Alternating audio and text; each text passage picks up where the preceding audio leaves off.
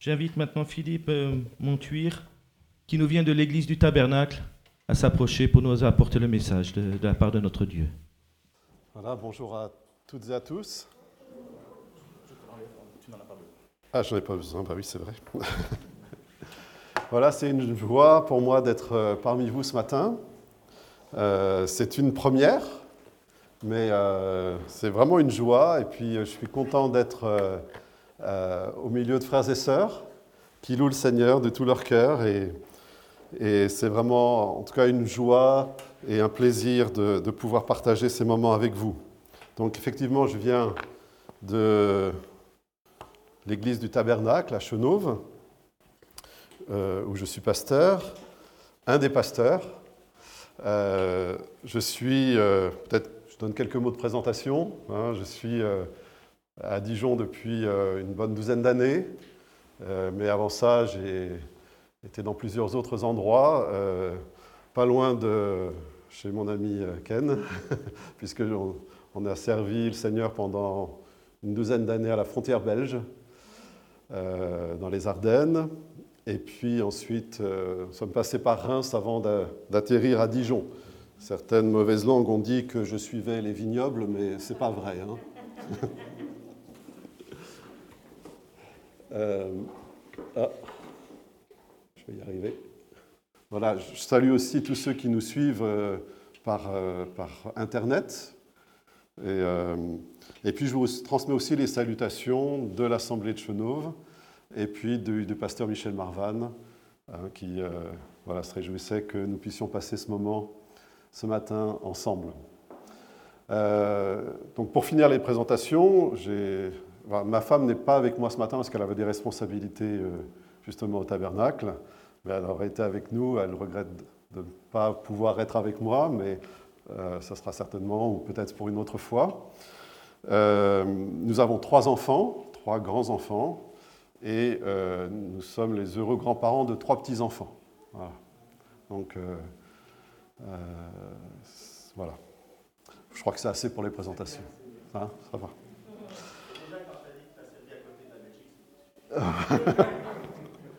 Oui, en fait, c'était aussi en Belgique parce qu'on avait au moins autant de, paroissiens belges que français, donc euh, on était souvent de l'autre côté de la frontière. Voilà. Alors ce matin, je voulais partager avec vous euh, une pensée simple, euh, mais une question importante, je crois, surtout dans les conditions, dans les circonstances que nous traversons. On l'a plusieurs fois répété ce matin. C'est vrai que les conditions avec ce virus que, nous connaissons euh, changent un petit peu la donne de vous voir euh, tous avec un masque. Ça donne une idée un petit peu, euh, un peu bizarre. Mais j'étais le week-end dernier, je disais, pasteur, le week-end dernier, j'étais dans les métros et les, et les trains, notamment à Paris, et euh, de voir tout le monde avec un masque, ça avait quand même un côté un peu surréaliste. Et euh, donc on traverse vraiment une période particulière et ça suscite des questions. En tout cas, je ne sais pas pour vous, mais pour nous, ou pour moi, ça suscite des questions, à la fois au niveau de l'Église, au niveau de ce qu'est l'Église, de ce qu'elle fait, parce que pendant tout un temps, nous n'avons pas pu nous réunir physiquement, et euh, juste depuis quelques semaines, nous pouvons euh, comme ça être rassemblés sous certaines conditions, et puis tout le monde ne peut pas venir, et donc euh, de ce fait, on a aussi ces, cultes en ligne. Alors ça, change des choses, et ça nous interroge sur, qu'est-ce que l'Église en fait Hein, Et il y a beaucoup de questions, mais ce n'est pas de ça dont j'aimerais parler ce matin. J'aimerais plutôt voir ça au niveau individuel. Parce que s'il y a une question qui m'a traversé l'esprit ou qui m'a impacté ces dernières semaines, c'est finalement euh, se demander, mais c'est quoi être un chrétien? Euh, Quand on est privé justement de, du rassemblement des croyants, euh, qu'est-ce qui nous reste? Qu'est-ce que ça veut dire être chrétien? Et certainement, il y a plus, bien sûr, que le fait d'être rassemblé à un endroit. Et l'Église n'est pas simplement l'Église le dimanche, mais nous sommes l'Église 24 heures sur 24, 7 jours sur 7, n'est-ce pas? Mais en tant que chrétien, qu'est-ce que ça veut dire d'être chrétien? Je pense que je ne vais rien vous apprendre hein, ce matin. Euh, J'en suis convaincu et c'est vraiment avec, euh, en toute simplicité que je viens partager ces choses. Mais je souhaite et j'espère, mon ambition, c'est qu'ensemble, nous puissions être encouragés dans le Seigneur et dans sa parole. Euh, c'est tellement important dans ces moments-là d'être nourri dans la parole de Dieu, d'être nourri dans le Seigneur. Parce que c'est en fait c'est ça qui, euh, qui nous tient. C'est notre relation avec le Seigneur Jésus en profondeur qui est vraiment l'essence même de notre vie dans le Seigneur. C'est ça être chrétien. Et euh, j'aimerais lire deux textes avec vous, si vous voulez bien, deux textes du Nouveau Testament pour euh, fonder dans la parole ce que j'aimerais vous dire ce matin. Le premier texte se trouve dans l'évangile de Jean, chapitre 15. Il va s'afficher euh, euh, derrière moi, à partir du verset 4. Donc Jean 15, verset 4 et le verset 5. C'est une parole bien connue du Seigneur. Et il dit à ses disciples, il nous dit, Demeurez en moi et je demeurerai en vous. Comme le sarment ne peut de lui-même porter du fruit s'il ne demeure attaché au cep, ainsi vous ne le pouvez pas non plus si vous ne demeurez en moi. Je suis le cep, vous êtes les sarments. Celui qui demeure en moi et en qui je demeure porte beaucoup de fruits, car sans moi, vous ne pouvez rien faire. Et puis un deuxième texte qui se trouve dans la deuxième épître de Paul aux Corinthiens, chapitre 5, c'est aussi un verset bien connu, au verset 17, qui nous dit ceci, si quelqu'un est en Christ, il est une nouvelle création. Les choses anciennes sont passées, voici, toutes choses sont devenues nouvelles. Voilà ces deux textes, et euh, j'aimerais, à partir de ces deux textes, euh, qu'on puisse réfléchir ensemble sur ce que ça veut dire être chrétien. Ça vous va? J'aimerais vous dire une chose. Hein. Partout où je vais, j'ai l'occasion de prêcher dans, pas mal d'assemblées différentes. Mais il y a une chose commune à toutes les assemblées où je vais. C'est que les chrétiens et le peuple de Dieu est beau. J'aimerais vous le dire, vous êtes beau. Et euh, le temps qu'on a passé ensemble à simplement à prier, à louer le Seigneur ensemble et la profondeur de vos prières euh, m'ont touché et m'ont béni. Donc c'est une joie vraiment d'être ensemble. Être chrétien. Euh, si on est, tant soit peu honnête, je vais dire, euh, on, doit reconnaître que la vie chrétienne n'est pas, pas toujours constante. En tout cas, dans notre expérience. Peut-être c'est dans mon expérience, et peut-être que vous devriez plutôt être ici à m'enseigner plutôt qu'à moi de vous enseigner quelque chose, si jamais votre vie chrétienne est euh, constante et sans, sans, bas ni haut. Vous voyez ce que je veux dire? Il y a des moments où on va bien, puis il y a des moments où on va moins bien. Et la vie chrétienne est, comme ça, et on passe par des vallées et on passe par des montagnes. Et, la question c'est, comment est-ce qu'on fait quand on est au fond de la vallée? Et pourquoi est-ce qu'on se trouve des fois au, fond d'une vallée? Qu'est-ce que ça change? Est-ce qu'on est moins chrétien quand on est au fond de la vallée ou plus chrétien quand on est en haut de la montagne? Non, je ne crois pas. Je ne crois pas que c'est ça que ça veut dire être chrétien. Euh, être chrétien, j'aimerais vous proposer trois, trois, choses, ça sera mes trois points de, de, ce message ce matin. Être chrétien, c'est avoir un nouveau fondement dans sa vie.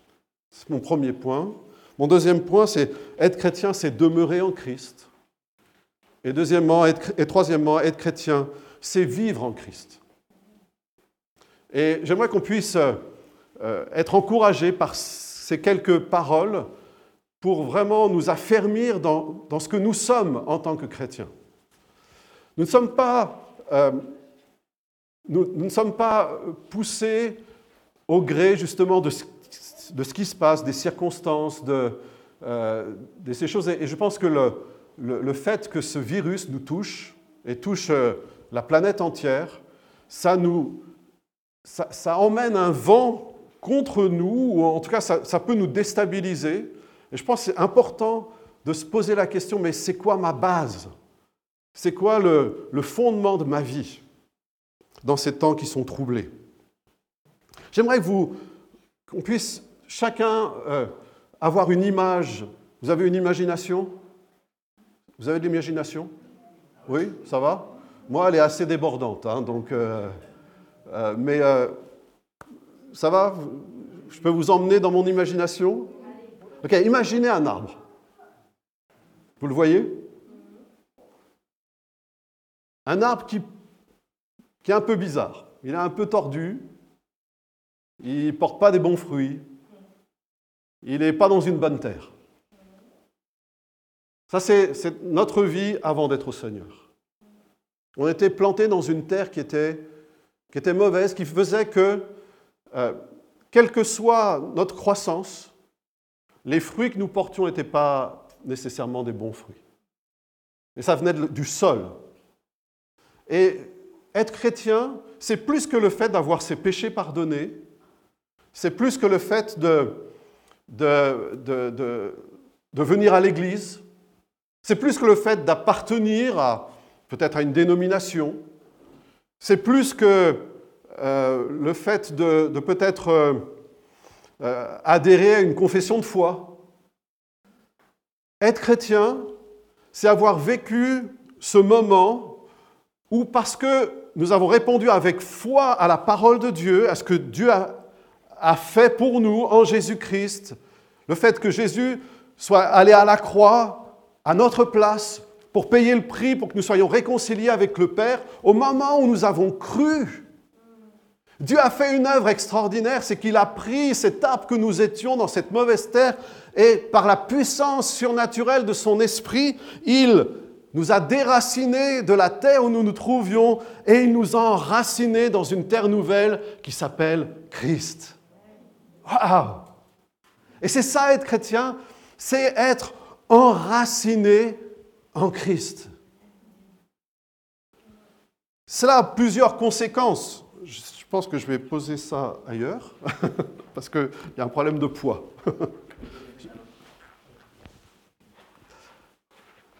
Enraciné. Enraciné, ok, je continue. Mais c'est bien, je me sens à la maison.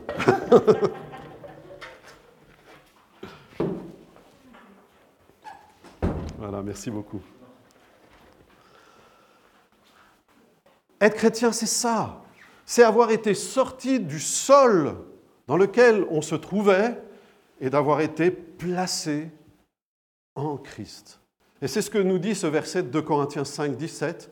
Si quelqu'un est en Christ, j'aurais pu prendre beaucoup d'autres versets où cette expression revient, être en Christ. C'est ça la base de notre vie chrétienne. Ce n'est pas le fait d'avoir adhéré à quelque chose ou adhéré à une église, c'est d'avoir été déraciné de cette terre où nous étions, on pourrait dire, en Adam, et nous avons été déracinés de cette terre pour être plantés, enracinés dans une terre nouvelle, dans un sol nouveau, qui est un sol éminemment riche, extraordinaire et vivant. Et c'est Christ, c'est sa parole, c'est ce qu'il est. Ce qui est bien que notre, vie, le fait d'être chrétien, c'est pas de faire des choses. Bien sûr, être chrétien, ça va nous conduire à faire des choses. Mais la base, l'essence même d'être chrétien, ce n'est pas faire des choses, c'est être. C'est être en Christ. C'est être dans cette nouvelle, nouvelle terre dans ce nouveau sol. Dans ce texte de 2 Corinthiens 5, 17, le mot création euh, peut, être aussi vouloir dire euh, être construit sur... C'est l'acte de fonder, l'acte d'établir et de construire. C'est ce que Dieu a fait avec nous quand il nous a emmenés, quand nous avons répondu par la foi à sa parole, il nous a fondés sur une base nouvelle. Être chrétien, dépend pas forcément d'abord de nous. Ça dépend de notre foi, bien sûr, c'est notre réponse par la foi, mais c'est une grâce. On a tout reçu par grâce et il n'y a rien qu'on peut faire pour mériter cette grâce. Par, au moyen de cette foi que, que Dieu a mis dans notre cœur, pour croire en sa parole, pour saisir ce qu'il a fait pour nous, par sa grâce, il nous a enracinés en son Fils Jésus-Christ. Waouh Et ça, c'est une grâce extraordinaire.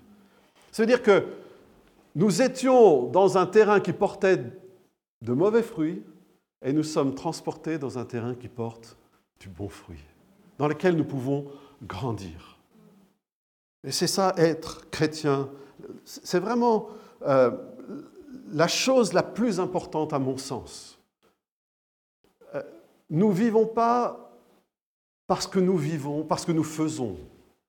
Nous ne sommes pas chrétiens parce que nous faisons. Euh, je, partage avec vous la parole de Dieu, mais je ne le fais pas sur la base de ce que j'ai fait, mais sur le fait de la vie de Christ en moi. Je suis fondé en Christ. Ça, c'est extraordinaire. Et je pense que ces temps difficiles, ces temps de confinement, ces temps où euh, nous vivons ce virus, je pense, doit nous ramener à l'essentiel de, cette réalité de qui nous sommes en Christ.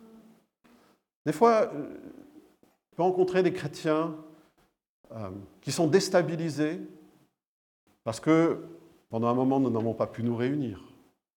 Pendant un moment, euh, c'était plus difficile parce qu'on pouvait compter plus que sur nous-mêmes que sur les autres. Vous voyez ce que je veux dire?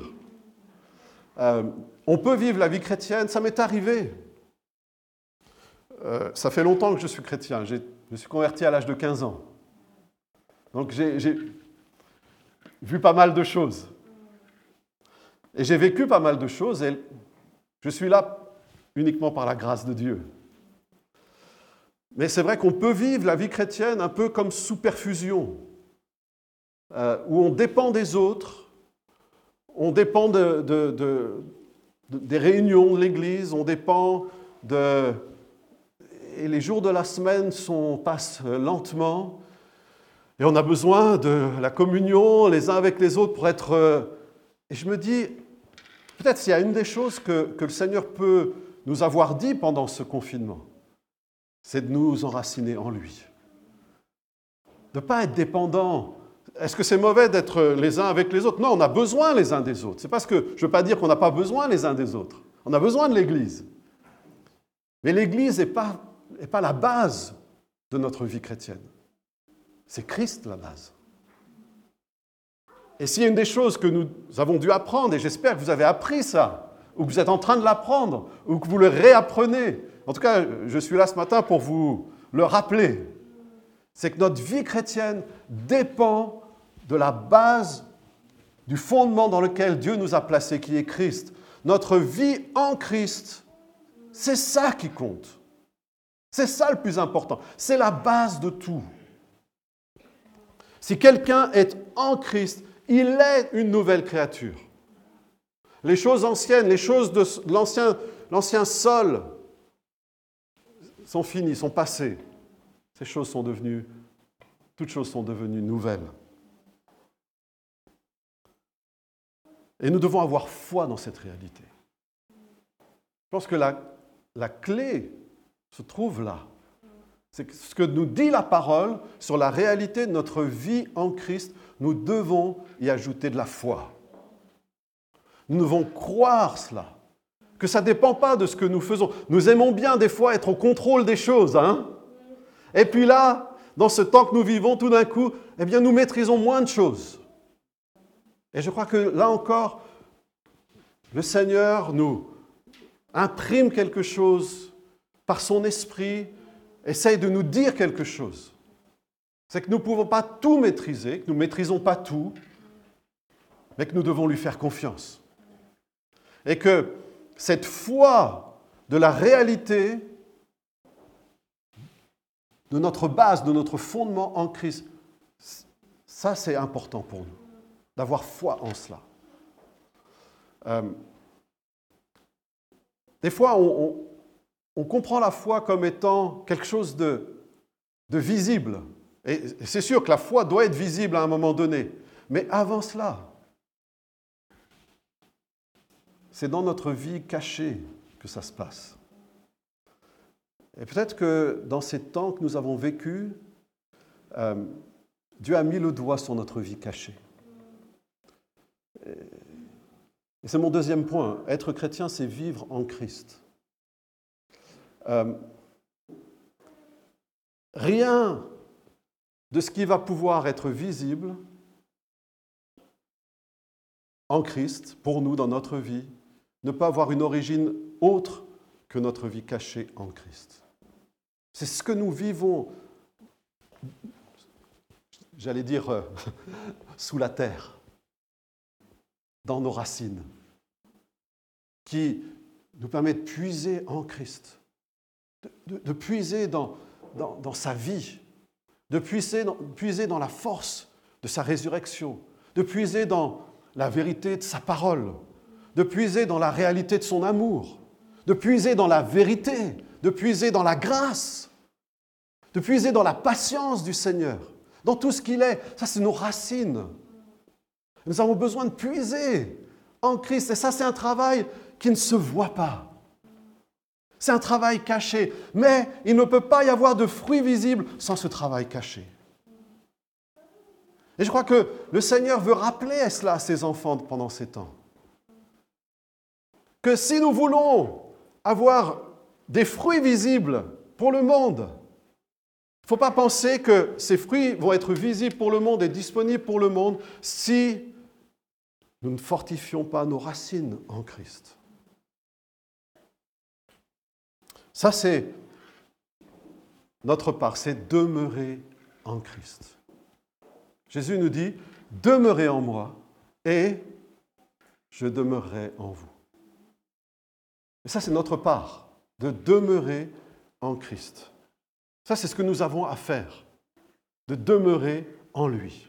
Et on pourrait traduire de continuer à vivre, de continuer à demeurer en lui. Ce n'est pas quelque chose de fait une fois pour toutes, mais c'est quelque chose qui se prolonge et qui est continuel.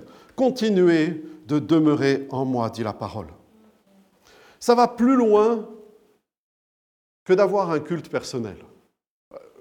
On appelle ça le culte personnel, peut-être vous appelez ça d'une autre manière, je ne sais pas.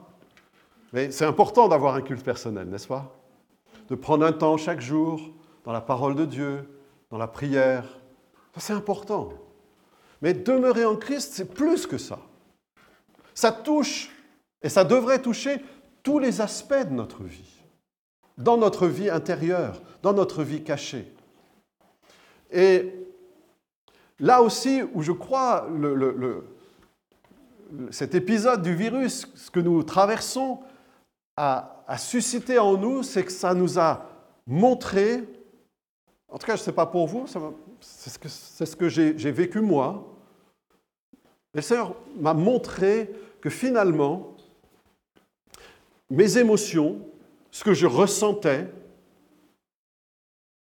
c'était quelque chose auquel je devais faire attention. Que c'est souvent là, dans ce domaine, de ce que je ressens, et, tout ce que le, confinement et le virus a généré, et tout ce que les médias peut-être ont, ont diffusé, c'était tout était chargé d'émotions, de craintes, de peur. Et on se dit, mais c'est là que souvent se situe le point où j'ai le choix de demeurer en Christ, où je peux très vite sortir de ma communion avec Christ. Et en réfléchissant, je me suis dit, mais le domaine des émotions, c'est un domaine important. J'aimerais euh, euh, voir cela avec vous ce matin. Euh, ça fait partie de notre vie intérieure et cachée. Ça fait partie de, ce que sont nos pensées, notre, notre volonté et nos émotions ont une part là-dedans. Bien sûr, les émotions ne sont pas mauvaises. C'est pas mauvais en soi. Dieu nous a donné des émotions. Mais quand on est en Christ, on ne peut pas être conduit par, ces émotions. Et, peut-être c'est là le point, c'est que si on est honnête avec nous-mêmes, en tant que chrétien, ou peut-être que je parle à des chrétiens qui sont déjà arrivés au ciel,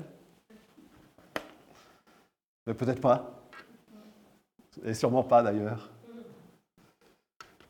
Je pense qu'on on doit reconnaître que souvent on est plus conduit par nos émotions que par le Saint-Esprit.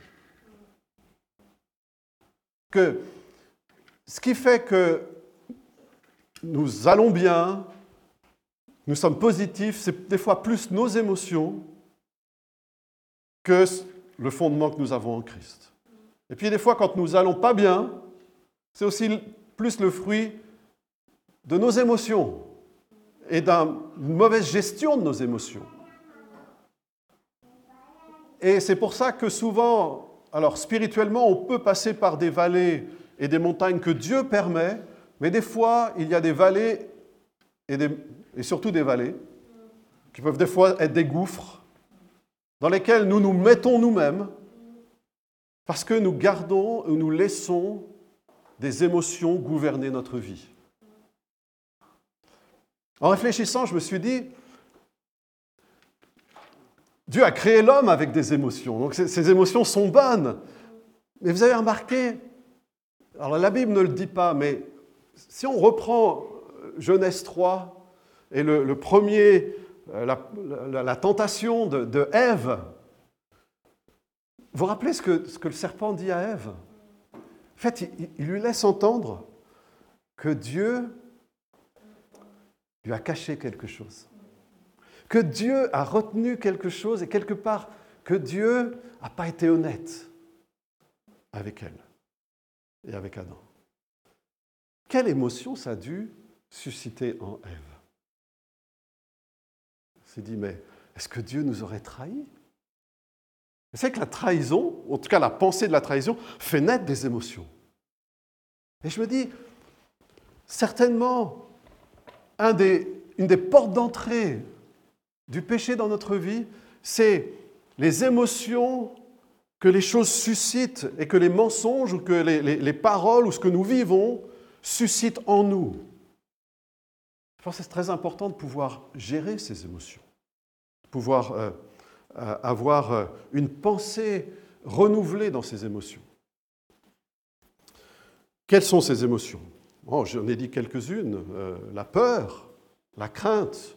Peut-être que vous en aurez d'autres suivant euh, les choses que vous vivez, mais ça peut être, euh, ça peut être des émotions qu'on subit, ça peut être des choses qui, qui, nous touchent dans notre vie. Par exemple, le besoin, besoin d'être accepté. C'est une émotion. Le besoin d'être reconnu, le besoin euh, d'être en sécurité. L'insécurité peut être une émotion terrible, se sentir dans cette insécurité. Euh, il y a les émotions qui ont été suscitées, peut-être comme, je le disais, par des paroles. Euh, des fois, on a reçu des paroles, même des fois dans notre enfance. Des paroles qui ne sont pas sorties de notre tête et qui suscitent encore aujourd'hui des émotions des pensées comme, comme nous sommes peut-être euh, inadéquates, euh, euh, bons à rien, insuffisants. Vous voyez, tous ces genres d'émotions, comment est-ce qu'on fait pour, pour gérer cela dans le Seigneur? Parce que quand on est en Christ, on a des racines. Et c'est ça la beauté de, de la vie chrétienne, c'est que on ne puise plus dans les racines qui étaient l'ancienne terre, mais on puise dans des racines nouvelles. Ces racines puisent en Christ et dans sa parole. Vous savez que vous ne pouvez pas changer une émotion. Si, vous êtes triste, je ne peux pas vous dire sois joyeux. Et puis en un clin d'œil, vous allez être joyeux. Non, ce n'est pas possible, ça ne marche pas comme ça. Quand on est triste, on est triste. Comment est-ce qu'on peut faire pour, pour changer une émotion? On ne peut pas changer d'émotion, mais on peut changer nos pensées. Et la parole de Dieu nous permet de penser dans notre nouvelle nature en Christ. Quand on est en Christ, on a tout un réservoir de pensée sur qui on est en Christ qui change notre manière de penser. Et quand notre manière de penser change, nos sentiments changent. Ça change notre manière de parler, ça change ce que nous ressentons. J'aimerais vous prendre un, exemple, qu'on prenne un exemple dans la parole de Dieu, parce que ce sont des choses que les hommes de Dieu vivaient. C'est dans la Bible. Regardez, euh, David nous a laissé euh, des psaumes où au niveau des émotions et de ce qu'il ressent, euh, lui, il ne cache pas ses émotions. Hein.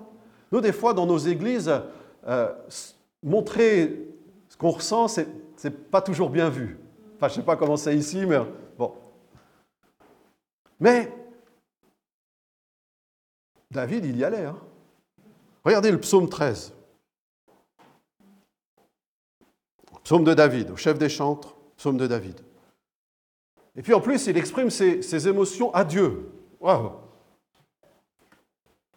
Jusqu'à quand, éternel, m'oublieras-tu sans cesse? Jusqu'à quand me cacheras-tu ta face? Jusqu'à quand aurai-je des soucis dans mon âme? Entre parenthèses, c'est le siège de nos émotions, c'est l'âme. D'accord? Et ça, c'est notre terrain, le terrain sur lequel nous pouvons travailler, notre âme, c'est-à-dire notre volonté, nos pensées, nos sentiments, euh, tout ce que, euh, toute cette vie intérieure cachée qui, qui est invisible. Mais c'est tellement important parce que c'est quand on fait cela, quand on construit en Christ, quand on puise dans cette nouvelle terre, que ça va permettre que Christ soit visible en nous et qu'on va pouvoir porter des fruits. Ok, je reprends mon texte. Jusqu'à quand aurais-je des soucis dans mon âme et chaque jour des chagrins dans mon cœur? C'est des émotions, n'est-ce pas? Jusqu'à quand mon ennemi s'élèvera-t-il contre moi? Regarde, réponds-moi, éternel mon Dieu. Donne à mes yeux la clarté, afin que je ne m'endorme pas du sommeil de la mort, afin que mon ennemi ne dise pas je l'ai vaincu, et que mes adversaires ne se réjouissent pas si je chancelle. Et le dernier verset, il y a un changement. Et regardez ce que David dit. Il dit, moi, j'ai confiance en ta bonté. J'ai de l'allégresse dans le cœur à cause de ton salut, je chante à l'Éternel car il m'a fait du bien. Voyez le, le contraste où il peut sincèrement éprouver ses émotions de chagrin, de tristesse dans son âme, mais il ne reste pas là. Il dit, mais moi, j'ai confiance en ta bonté. Et à cause de ça, j'ai de l'allégresse dans mon cœur. Je chante à l'Éternel, car il m'a fait du bien. Je ne sais pas si vous chantez, mais moi, quand j'étais euh, enfant dans l'église, il y avait un petit chœur. Je ne sais pas si vous le connaissez. Il y a un petit chœur qui disait, qu'on chantait régulièrement, qui disait, euh, excusez-moi, hein, je ne suis pas un grand chanteur, hein, qui disait, moi j'ai confiance en ta bonté. Vous connaissez ce chant? Moi j'ai confiance en ta bonté. J'ai de l'allégresse dans le cœur à cause de ton salut. Je chante à l'Éternel car il m'a fait du bien. Et vous savez, je chante souvent ce petit chant. Dans mon cœur, je chante souvent ce petit chant. Et même à haute voix, je chante souvent ce petit chant. Parce que pour moi, c'est le moyen de revenir dans la parole de Dieu, dans, cet enracinement en Christ, et de gérer les émotions qui nous bombardent toute la journée. Et on a besoin de, venir dans la parole de Dieu, de s'apercevoir que de ce qu'on a, pas de ce, de ce qu'on est dans l'éternel, la joie, de, de tout l'héritage que nous avons en Christ, cette assurance d'être sauvé, cette assurance d'être vainqueur, cette assurance d'être même plus que vainqueur, cette assurance d'être aimé par le Seigneur, cette assurance d'être une créature merveilleuse, cette assurance de, de pouvoir avoir une relation avec celui qui a tout créé. Ah, c'est extraordinaire, n'est-ce pas? Et vous savez, quand on fait cela, on change, on change sa manière de penser. Et quand on change sa manière de penser, automatiquement, nos émotions, elles changent. Et on demeure en Christ quand on fait cela. Frères et sœurs, j'aimerais vous encourager à croire que vous êtes enracinés en Christ. Mais j'aimerais aussi vous encourager à puiser, à faire grandir ces racines en Christ, en puisant dans sa parole et en n'étant pas soumis à toutes les choses qui vous bombardent, mais à puiser dans la parole de Dieu, la pensée de Christ, la pensée de Dieu, afin que même dans vos émotions, vous puissiez être dans la paix du Seigneur, dans la joie du Seigneur. Même quand, même quand nos émotions, des fois, disent le contraire. Et il y a cette, il y a cette curiosité, cette ambivalence dans notre vie. C'est important qu'on revienne à l'essentiel. Jésus est passé par toutes les émotions. Il s'est fait homme et il est passé par toutes les émotions qu'on peut vivre en tant qu'homme. Il a aussi été rejeté, il a été abandonné, il a été trahi. Il a perdu un de ses amis proches par la, par la mort et la Bible nous dit que Jésus pleura. Il est passé par toutes ces émotions sans jamais pécher. À aucun moment, sa vie émotionnelle ne l'a conduit à douter à un moment que ce soit, ou à, douter de Dieu, ou à pécher. Non. Et ça, ça me parle parce que Christ est en moi. Et il a racheté dans sa personne la capacité d'avoir des émotions qui ne m'entraînent pas loin de Dieu. Mais en Christ, je peux avoir des émotions en tant qu'être humain et être toujours en communion avec mon Père. Et ça, je crois que c'est une clé pour notre vie chrétienne. De demeurer en Christ. Si on reprend notre image de l'arbre, c'est, euh, vous, voyez, les racines de l'arbre, vous les, voyez. Euh, c'est bon, vous avez l'image. Elle est en couleur ou en noir et blanc? Ok. Vous voyez, maintenant, voyez le tronc de cet arbre qui représente votre vie. Au milieu de ce tronc, il y a, il y a cette sève. C'est la vie qui est puisée des racines en Christ. Et ça, c'est notre part de puiser cette sève, cette vie dans la parole, dans la puissance du Seigneur en nous, dans la force du Christ qui est ressuscité, qui a triomphé, qui a pu être un homme d'une manière parfaite et garder une communion avec Dieu, son Père.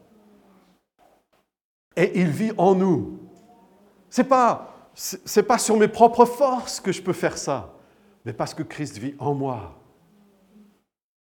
Et ça, c'est cette sève qui donne de la vie à ma vie. Sinon, ma vie serait juste une existence mais j'ai une vie parce que je suis en Christ et que je peux puiser en lui. Et quand il y a cette sève qui monte, qui, euh, est dans de ce tronc, le tronc est solide. Vous savez, ce qui rend le tronc fragile, c'est quand euh, il n'est pas capable de puiser dans le sol avec ses racines. Alors, vous savez, des fois, il y a des, arbres, euh, ils ont un petit tronc, ils portent du fruit, mais très vite ça casse. Et le tronc, peut briser à un moment ou à un autre, où il y a des, il y a des blessures qui se font. Non, le secret pour être, pour être solide et pour porter un fruit qui dure, c'est de demeurer en Christ, dans tous les aspects de notre vie, et notamment dans nos émotions. Je pense que c'est une des clés. Et je pense que c'est une des choses que le Seigneur met en lumière pour nous dans ces temps que nous vivons. Et nous pouvons porter beaucoup de fruits. En préparant ce message, j'ai lu, relu euh, la deuxième épître euh, de Paul aux Corinthiens, d'où un de mes versets était tiré. Je me suis aperçu combien de fruits sont en nous uniquement parce que Christ est en nous. Par exemple, il nous dit, il nous est dit que nous reflétons, écoutez bien, on n'a rien fait pour cela, hein. c'est juste parce que nous sommes en Christ, nous reflétons la gloire du Seigneur, et parce que nous reflétons la gloire du Seigneur, nous sommes transformés de gloire en gloire par le Seigneur l'Esprit. Hein? et ce n'est pas comme Moïse, pourtant Moïse, hein, il pouvait, il irradiait d'une lumière. Il mettait un voile pour pas que, quand ça se terminait, les Israélites voient la manière dont ça se terminait. Mais l'apôtre Paul dit que nous, nous avons ça d'une manière permanente. Pas parce que nous faisons des choses extraordinaires, mais parce que nous sommes en Christ.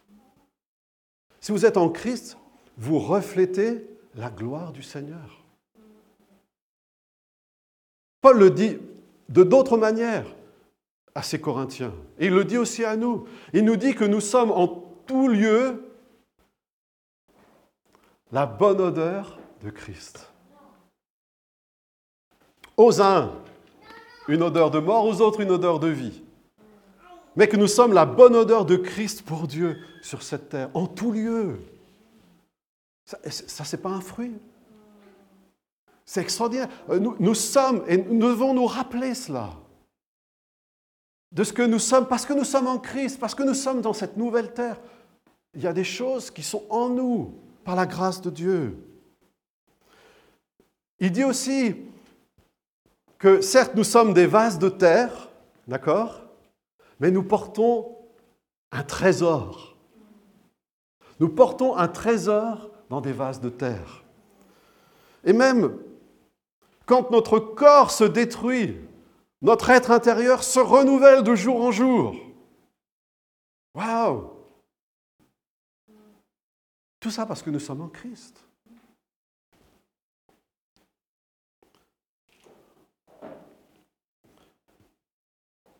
Être chrétien, c'est être enraciné en Christ, c'est avoir notre fondement en Christ. Être chrétien, c'est demeurer en Christ, ça c'est notre part. Puis être chrétien, c'est vivre en Christ. C'est vivre cette réalité.